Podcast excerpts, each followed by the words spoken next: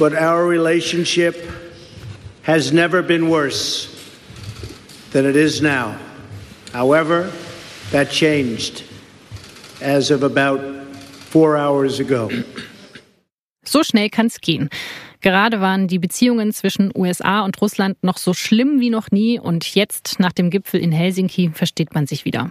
Aus der Beziehung des US-Präsidenten Trump und Russlands Präsidenten Putin schlau zu werden, das ist nicht ganz einfach. Erstmal haben beide ja ziemlich viel gemeinsam. Stärke zu demonstrieren, das ist ihnen wichtig, vor allem militärisch. Beide haben für die freie Presse nicht besonders viel übrig und beide nutzen ihr Amt, um sich persönlich Vorteile zu verschaffen. Und beide sind, es lässt sich nicht anders sagen, nationalistische Populisten. Obwohl die Interessen ihrer Länder sich nur schwer miteinander vereinbaren lassen, kommt man nicht so ganz umhin zu denken, dass die beiden sich eigentlich ganz gut verstehen würden. Vor allem, weil Trump bei seiner ultrakonservativen Basis regelmäßig Putin lobt. Be prepared, you know, President Putin is KGB and this and that. You know what? Putin's fine. He's fine. Wie stehen die beiden Supermächte zueinander und was heißt das eigentlich für uns hier in Europa? Wie viel von Trumps und Putins Verhalten ist noch Show und was ist schon Außenpolitik? Diese Fragen beantwortet mir Stefan Cornelius. Er leitet die Außenpolitik der SZ und war bis Dienstag früh auch in Helsinki. Sie hören das Thema. Mein Name ist Laura Terberl und los geht es nach einer kurzen Nachricht von unserem Partner. Dieser Podcast wird präsentiert von der Apothekenumschau. Die Weltgesundheitsorganisation hat im vergangenen Jahr eine Liste mit Erregern veröffentlicht, gegen die dringend neuartige Medikamente benötigt werden. Denn einige Bakterien haben sich so gut an Antibiotika angepasst, dass kaum noch ein Mittel wirkt. Doch ob und wann diese kommen, ist nicht absehbar. Umso wichtiger ist es also, die heute verfügbaren Antibiotika so einzusetzen, dass bakterielle Infektionen auch künftig behandelbar bleiben. Verantwortliche in Deutschland haben in den vergangenen Jahren dafür viele Maßnahmen ergriffen. Und das mit ersten Erfolgen. Bei Kindern sanken die Antibiotikaverordnungen beispielsweise um 33, bei Säuglingen um 51 Prozent, melden niedergelassene Ärzte. Auch wird bei fiebrigen Erkältungen öfter auf ein Rezept für ein Antibiotikum verzichtet. Mit gutem Grund.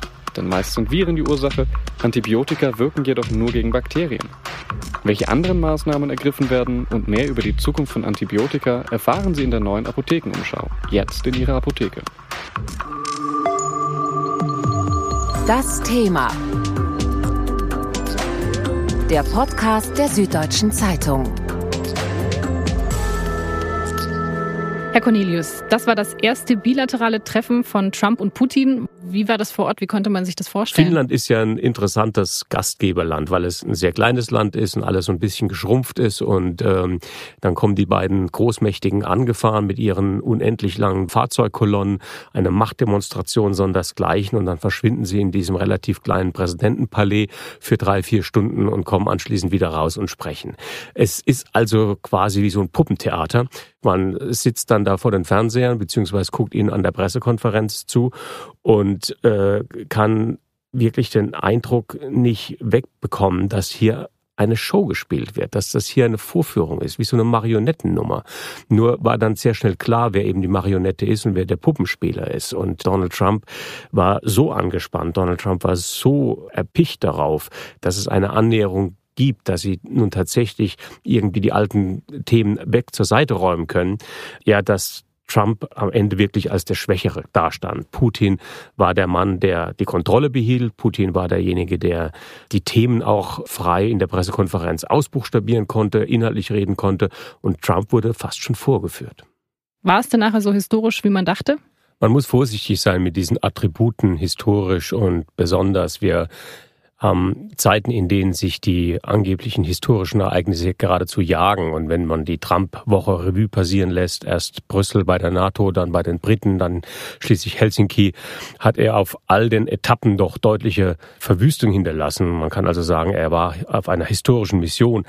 Mit Putin hat er tatsächlich einen historischen Gipfel abgehalten, weil die Verhältnisse zwischen den Amerikanern und den Russen so schlecht sind wie ja eigentlich selten zuvor. Und Trump ein tiefes Bedürfnis hat, das zu verbessern, aus welchen Motiven auch immer.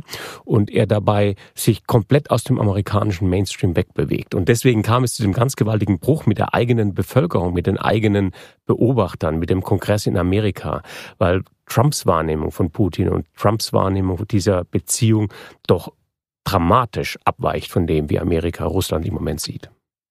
Aber hat denn Trump Zugeständnisse gemacht, die er nicht hätte geben sollen? Also hat er sich von Putin über den Tisch ziehen lassen? Das ist das zweite Element des Gipfels. Eigentlich gibt es keine Ergebnisse. Es gibt keine Zugeständnisse. Es gibt nur Atmosphäre. Es gibt nur quasi eine 40-minütige Pressekonferenz, die als einzig belastbares Element am Ende übrig bleibt. Und davon wird dann jeder was mit nach Hause tragen. Man wird die Öffentlichkeit damit beeinflussen. Man wird Meinungen beeinflussen. Vielleicht wird der ein oder andere äh, seine Sympathien wechseln. Aber wirklich verabredet ist nichts. Es gibt eine vage Zusage Frage, dass man ja mit der Rüstungskontrolle wieder mal anfangen wolle, dass man in Syrien zusammenarbeitet, dass es in Handelsfragen doch gemeinsame Interessen gibt. Es gibt zu Energiethemen Dinge. Aber der Kern, der Kern ist doch diese schlimme Verwerfung zwischen Russland und den USA, die sich eben auf dem Thema Spionage, Eingriff in die inneren Angelegenheiten, vor allem in den amerikanischen Wahlkampf, ja, und die Konfrontation, die Russland natürlich auch sucht, ergibt. Das sind die drei großen Themen. Und da hat Trump im Prinzip Putin aus der Hand gefressen und jeden Streit schlicht geleugnet. Dass Trump vor allem seit April sehr viel deutlicher gegen Putin wettert, das liegt auch an der Russland-Affäre, die Trump einfach nicht los wird. Seit Mai 2017 untersucht der ehemalige FBI-Chef Robert Mueller Verbindungen zwischen Trumps Wahlkampf und Russland. Dass Russland die US-Präsidentschaftswahl durch Hackerangriffe versucht hat zu beeinflussen, das gilt mittlerweile als sicher. Weniger geklärt ist, was Trumps Team davon wusste. Es gab mehr als ein Dutzend Treffen des Wahlkampfteams mit Vertretern der russischen Regierung. Ob diese Treffen illegal waren, also ob man Trump Machtmissbrauch oder geheime Absprachen vorwerfen kann, das ist noch nicht klar. Kurz vor Trumps Reise nach Europa ist der Konflikt nochmal eskaliert. Der Sonderermittler Mueller hat zwölf russische Geheimdienstmitarbeiter angeklagt und Beweise vorgelegt, wie sie die Wahl manipuliert haben. Das wurde natürlich auch Thema auf dem Gipfel. Und Putin, der streitet alles ab. Und Trump, der verteidigt doch glatt Putin und macht deutlich, dass er dem Präsidenten Russlands mehr traut als seinen eigenen Geheimdiensten. With that being said, all I can do is ask the question. My people came to me, Dan Coates came to me and some others. They said they think it's Russia. Uh, I have uh, President Putin. Uh, he just said it's not Russia. I will say this I don't see any reason why it would be, but I really do want to see the server. Trump glaubt Putin und spricht lieber über Clintons E-Mails und die dazugehörigen Server. Wenig später, zurück in den USA, rudert Trump plötzlich zurück. Er habe großes Vertrauen in die Ermittlungsbehörden, sagt er, und liefert auch eine interessante Erklärung für seine Aussage in Helsinki. So I'll begin by stating that I have full faith and support for America's great intelligence agencies, always have. I've said this many times. I accept our intelligence community's conclusion that Russia's meddling in the 2016 election took place. Could be other people also. Uh, there's a lot of people out there. Uh, there was no collusion. In a key sentence in my remarks, I said the word would instead of wouldn't. The sentence should have been I don't see any reason why I wouldn't or why it wouldn't be Russia. Er habe sich versprochen. Also eigentlich hätte es heißen müssen, Putin sagt, Russland war es nicht. Ich sehe keinen Grund, wieso es Russland nicht gewesen sein sollte, aber ich will wirklich die Server sehen. So ganz plausibel klingt das nicht. Vor allem, weil Trump direkt nach der Pressekonferenz dem Fox-Moderator Sean Hannity ein Interview gegeben hat. Und in dem hat er nochmal sehr deutlich betont, dass er die Untersuchung von Mueller für eine überflüssige Hexenjagd hält, die die diplomatischen Beziehungen zu Russland unnötig belastet. Herr Cornelius, diese Russland-Affäre, die zieht sich schon so lange hin, dass mittlerweile gefühlt niemand mehr weiß, was eigentlich stimmt und was Propaganda ist. Ähm, was steckte denn in diesen neuen Unterlagen von Robert Mueller? In diesen Unterlagen steckte jede Menge Sprengstoff. Das erste war natürlich Timing. Vier Tage vor diesem Gipfel veröffentlicht haben diese Papiere eine enorme Wucht entfaltet. Das sind ja wirkliche Beweisstücke, die sind gerichtsfest.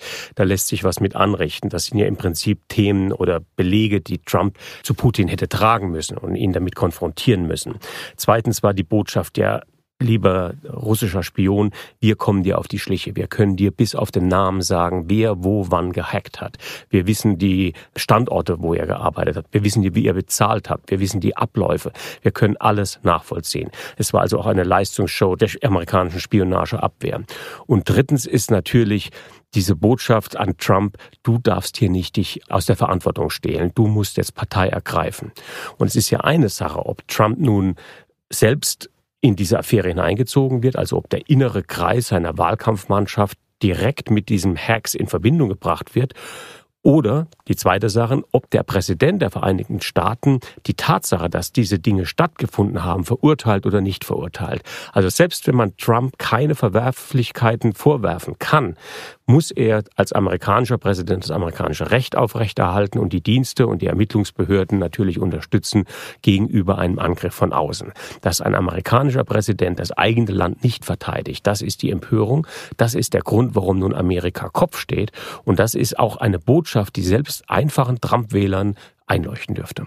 Obwohl ich es ja auch sehr interessant finde, dass Trump, auch wenn er auf irgendwelchen Rallyes ist, wirklich in seinem Heartland bei seinen ultrakonservativen Unterstützern da trotzdem auch Werbung für Putin macht. Also da stellt er sich ja auch hin und sagt, ja, Putin ist eigentlich gar nicht so schlimm und ich weiß gar nicht, was die Medien dagegen haben, dass ich mich mit Russland gut verstehe. Es ist ja eigentlich was Positives. Kommt es da wirklich an? Trump spielt hier wirklich zwei Spiele. Das eine ist, dass er dann seinen Wählern sagt, ich bin der große Friedenspräsident, ich möchte mit Russland zurechtkommen und ich kann mich nicht durch solche innenpolitischen Kleinigkeiten von der großen Arbeit am Weltfrieden abhalten lassen. Und das zweite ist, dass er natürlich dann in Verdacht gerät, dass er selbst Dinge zu verheimlichen hat. Dass also die Unterstellung sofort greift, Trump ist eigentlich in der Hand Putins. Er hat eine Altschuld, er ist erpressbar. Es gibt Dinge, die ihn mit Russland verbinden, von denen wir nichts wissen. Das ist also diese Konspirationsebene und die wird er nicht los. Ob das seine Wähler mitbekommen, man weiß es nicht. Trump hat nach wie vor den Nimbus dieser Unverwundbarkeit und selbst in diesem sehr, sehr schweren Skandal nun im Umgang mit Putin scheint ihm die, die Sache nichts anzuhaben. Aber am Ende geht dieses Ringen um die Wahrheit und das Ringen um Trump natürlich um diese Wähler auf der Kippe. Es geht um die Wähler, die genau in der Mitte stehen und nicht wissen, ob sie sich nun ihren Sympathien bei Trump entledigen sollen oder doch kippen sollen. Und ich glaube, dass auch so ein Ereignis wie der Gipfel und diese Vorführung, die der Trump da erleiden musste, dass dies am Ende eher Trump schadet und ihm Wähler wegnimmt, die ihm am Ende wichtig sein könnten. Trump beschwert sich ja auch immer über diese Untersuchung. Er bezeichnet sie als Hexenjagd. War das denn jetzt auch wirklich Zufall, dass diese Unterlagen so kurz vor seiner Reise rauskamen? Oder muss man da jetzt nicht auch sagen, naja, so ganz fair war das von der Gegenseite jetzt auch nicht? Na, fair ist in diesem Spiel gar nichts. Natürlich war es nicht fair, dass es kurz vorher rauskam. Das war ein ganz gezielt eingesetztes Druckmittel, um Trump auch den Gipfelweg zu verengen, um ihm da den Ausweg zu verstellen. Er musste Zustellung beziehen. Und dass die Sache nun nach dem Gipfel derart eskaliert, hat natürlich damit zu tun, dass Maller die Dokumente nun veröffentlicht hat. Aber Trumps Strategie, dass er auch alles auf den politischen Gegner abschiebt, dass er den Vorgänger, also Barack Obama, stets verantwortlich macht für die schlechten Beziehungen zu Russland, dass er immer wieder die Fragen stellt nach den E-Mails von Hillary Clinton, nach dem Server, der angeblich verschwunden ist, nach diesen ganzen Konspirationsdingen, die im rechtspopulistischen amerikanischen Raum wabern. Das alles zeigt, dass er tatsächlich hier rein ein innenpolitisches Spiel spielt. Er vertritt nicht die Interessen Amerikas gegenüber Russland. Er nimmt nicht die Vorwürfe auf und die wirklich belegten Vorwürfe und wendet sie an Putin, wirft sie an Putins Kopf und sagt, lieber Wladimir Putin, hier musst du mal Position beziehen, hier können wir nicht Freunde sein, bevor die Sache nicht geklärt ist. Im Gegenteil, Putin hat ja sogar noch die Frechheit, dass er dann im Laufe dieser Pressekonferenz Trump sagte, ja, wir haben Interessen, ihr habt Interessen, ist doch völlig normal, was in diesen gehackten E-Mails von Clinton drin stand, ist doch alles richtig, es hat ja keiner dementiert.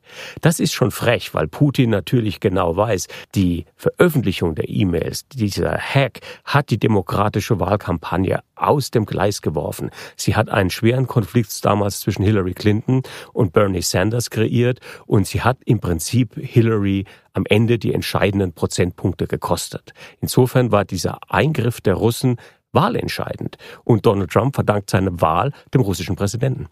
Das will natürlich Trump so nicht stehen lassen und deswegen wehrt er sich ja natürlich auch so gegen diese Untersuchung, weil das jetzt kein Attribut ist, mit dem man sich unbedingt verbinden möchte. Trump ist getriebener der amerikanisch tief sitzenden amerikanischen Sicht auf Russland. Das Feindbild Russland ist in Amerika viel stärker ausgeprägt, als wir das hier in Deutschland kennen. Gleichzeitig hat sich das nun tradiert in unsere moderne Übersetzung, vor allem eben durch die Cyberattacken, die Russland ausübt. Nicht, dass die Amerikaner da besser wären, nicht, dass die Amerikaner nicht genauso aktiv wären im Cyberraum, aber sie haben sich bisher nicht erwischen lassen. Und dass die Einmischung in die inneren Angelegenheiten, vor allem die Einmischung in einen demokratischen Wahlkampf, natürlich eine Demokratie empören muss, das das darf Putin nicht verwundern. Und deswegen muss der amerikanische Präsident hier seine Loyalität beweisen. Und zwar die Loyalität gegenüber seinem Land. Das hat er versäumt und dafür bekommt er nun Prügel. Auf der anderen Seite könnte man ja sagen, vor allem für uns in Europa ist es ganz gut, dass er nicht auf Konflikt gegangen ist, weil ich meine, wenn sich Putin und Trump ganz gut verstehen, das hat doch eigentlich nur Vorteile für uns. Das glaube ich nicht. Ich glaube, das Gegenteil ist richtig. Putin hat ein Ziel. Das Ziel ist die nicht die Zerstörung des Westens, aber die Destabilisierung, die Auflösung der Geschlossenheit des Westens, die Stärke der Europäischen Union, die Stärke dieses transatlantischen Bündnisses, ist ihm ein Dorn im Auge. Russland wird stärker, wenn wir schwächer werden, um es ganz plump zu sagen.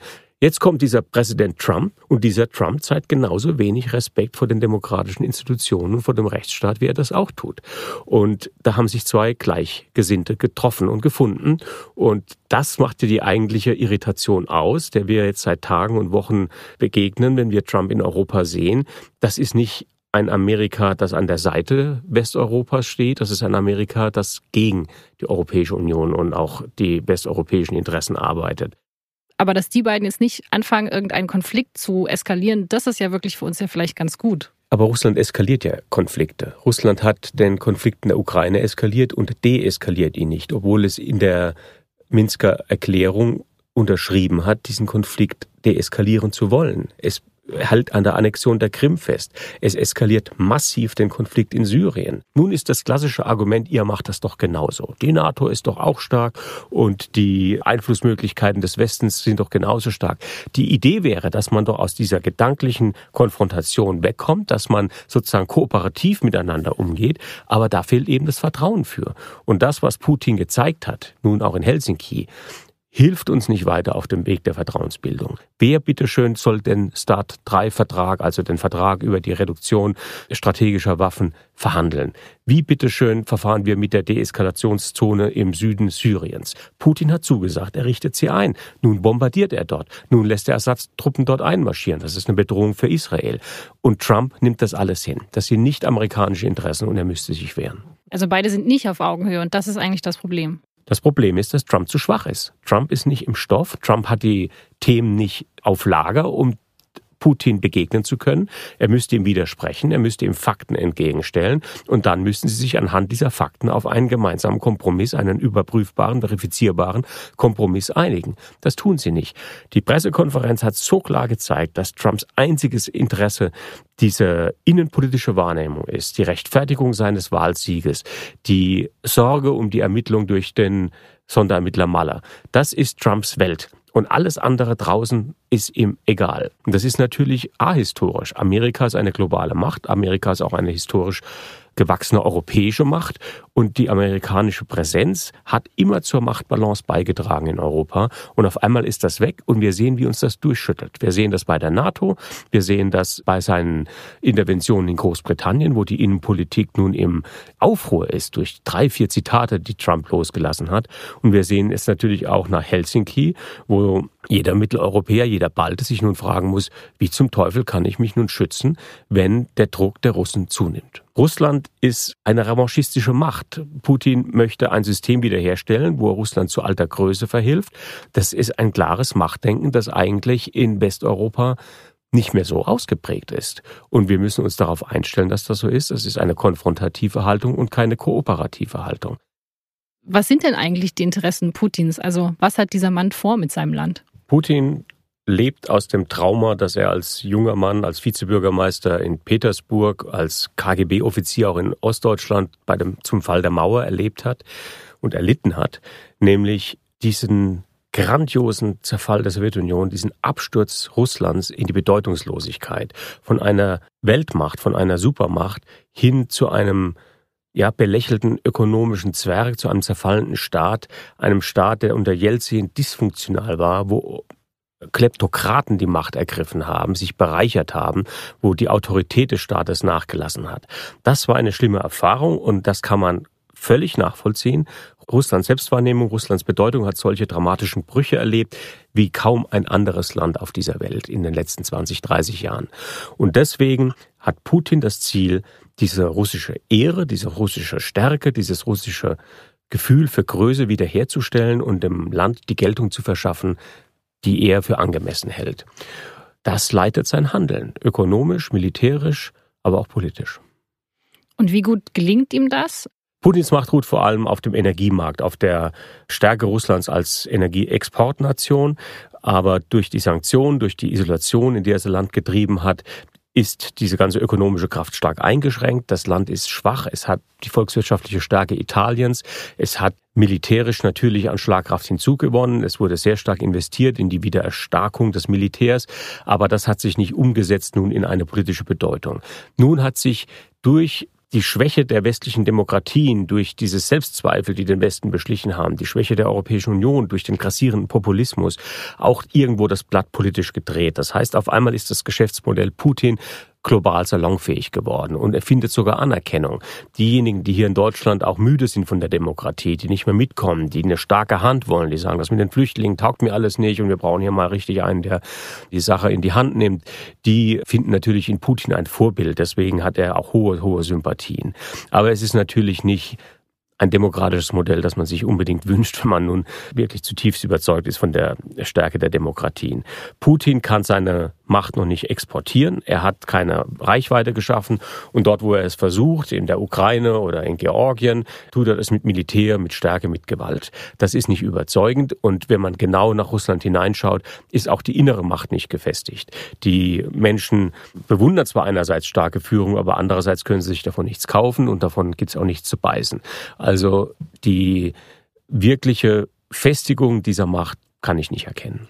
Also solange er die wirtschaftliche Situation nicht in den Griff bekommt, hält seine Macht auch nicht. Und dafür braucht er natürlich wiederum Trump, oder? Er braucht Trump, um den Ring zu durchbrechen, den der Westen um ihn gelegt hat.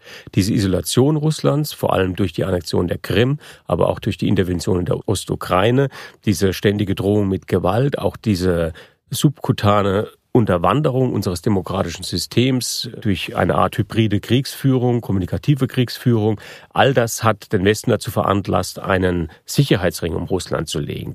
Nun kommt Donald Trump und durchbricht das und sagt, er ist mein Freund. Und ich glaube ihm, wenn er sagt, dass sie in den amerikanischen Wahlkampf nicht eingegriffen haben. Und wir können zusammenarbeiten. Wir sind die zwei großen Supermächte.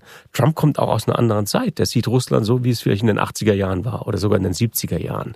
Donald Trumps Weltbild ist sowieso stark geprägt von seiner Zeit, wo er in New York der Zampano war. Und oft glaubt man, er ist da stehen geblieben. Und dieses Russlandbild hat er nun auf dem Gipfel in Helsinki bestätigt. Er hat Trump auf das Podest geholt. Sie standen nebeneinander auf Augenhöhe. Man kann sogar fast sagen, Putin hat auf Trump herabgeblickt. Und das hilft Putin enorm politisch. Das wird in ganz vielen Regionen der Welt Signale hineinsetzen, dass man nun mit diesen beiden Spielern zu rechnen hat und auf den Rest nicht mehr zu achten braucht. In welchen Regionen? Vor allem im Nahen Osten, aber auch in Asien. Die asiatischen Staaten sind viel aufgeschlossener diesem autoritären Regierungsmodell gegenüber. Und diese Form von Populismus, gepaart mit einer Prise Autoritarismus, gepaart mit äh, auch diesem nationalistischen Tönen, das ist im Moment mehrheitsfähig auf der Welt. Und das ist nicht unbedingt aber das, was die Europäische Union zum Beispiel zusammenhält oder in Deutschland als politisches Credo verstanden wird. Putin hat natürlich auch mehr politische Erfahrung als Trump. Er begleitet uns schon eine ganze Weile. Und Herr Cornelius, ich habe von Ihnen einen Kommentar über Putin aus dem Jahr 2001 gefunden, den ich jetzt irgendwie sehr passend finde und daraus lese ich jetzt mal vor. Muss man einen Politiker ernst nehmen, der im Sommer 2001 mit einem Rüstungswettlauf droht, mit einem apokalyptischen Szenario aus Abertausenden von Atomsprengköpfen, die auf den Gegner herabregnen könnten? Wladimir Putin, der russische Neopatriarch, möchte ernst genommen werden. Aber seine dumpfen Drohungen zum Thema Raketenabwehr haben etwas Anachronistisches. Der Mann argumentiert nicht mehr auf der Höhe der Zeit. Das war im Juni 2001 und damals hat man vielleicht noch gedacht, der ist nicht mehr auf der Höhe der Zeit. Jetzt rückblickend wirkt so, als ob er seiner Zeit so ein bisschen voraus gewesen wäre. Putin durchlief verschiedene Phasen in seiner Präsidentschaft. Ganz am Anfang markierte er den starken Mann, auch um seine Rolle im Inneren Russlands zu festigen. Wenn wir uns erinnern, gab es damals sehr viele Terroranschläge, gerade aus dem Kaukasus. Und Putin war nicht unbedingt der Traumpräsident vieler Russen. Und durch diese starken martialischen, nationalistischen Töne hat er seine Rolle intern gefestigt. Das hat sich dann geändert. Wenige Jahre darauf ist Putin sehr, sehr moderat geworden. Wir erinnern uns an die Bundestagsrede, die er gehalten hat während der Schröder-Präsidentschaft auf Deutsch. Eine sehr, sehr offene, ja, dem Westen zugewandte Rede. Irgendwann sagte er sogar mal, er könne sich vorstellen, dass Russland Mitglied der NATO werde. Dann war sogar von einer EU-Mitgliedschaft Russland die Rede. Dann gab es die ersten Rückschläge, als der Georgienkrieg losbrach, damals dann unter Präsident Medvedev und als eben nach der Präsidentschaft Medvedevs und der bei der Rückkehr Putins in Russland die antidemokratische Welle stark zu spüren war als Reaktion auf Proteste, diese berühmten Waisenproteste, Tausende von Menschen auf den Straßen in Moskau, die gegen diese endlos Macht Putins demonstrierten und mehr Demokratie wollten.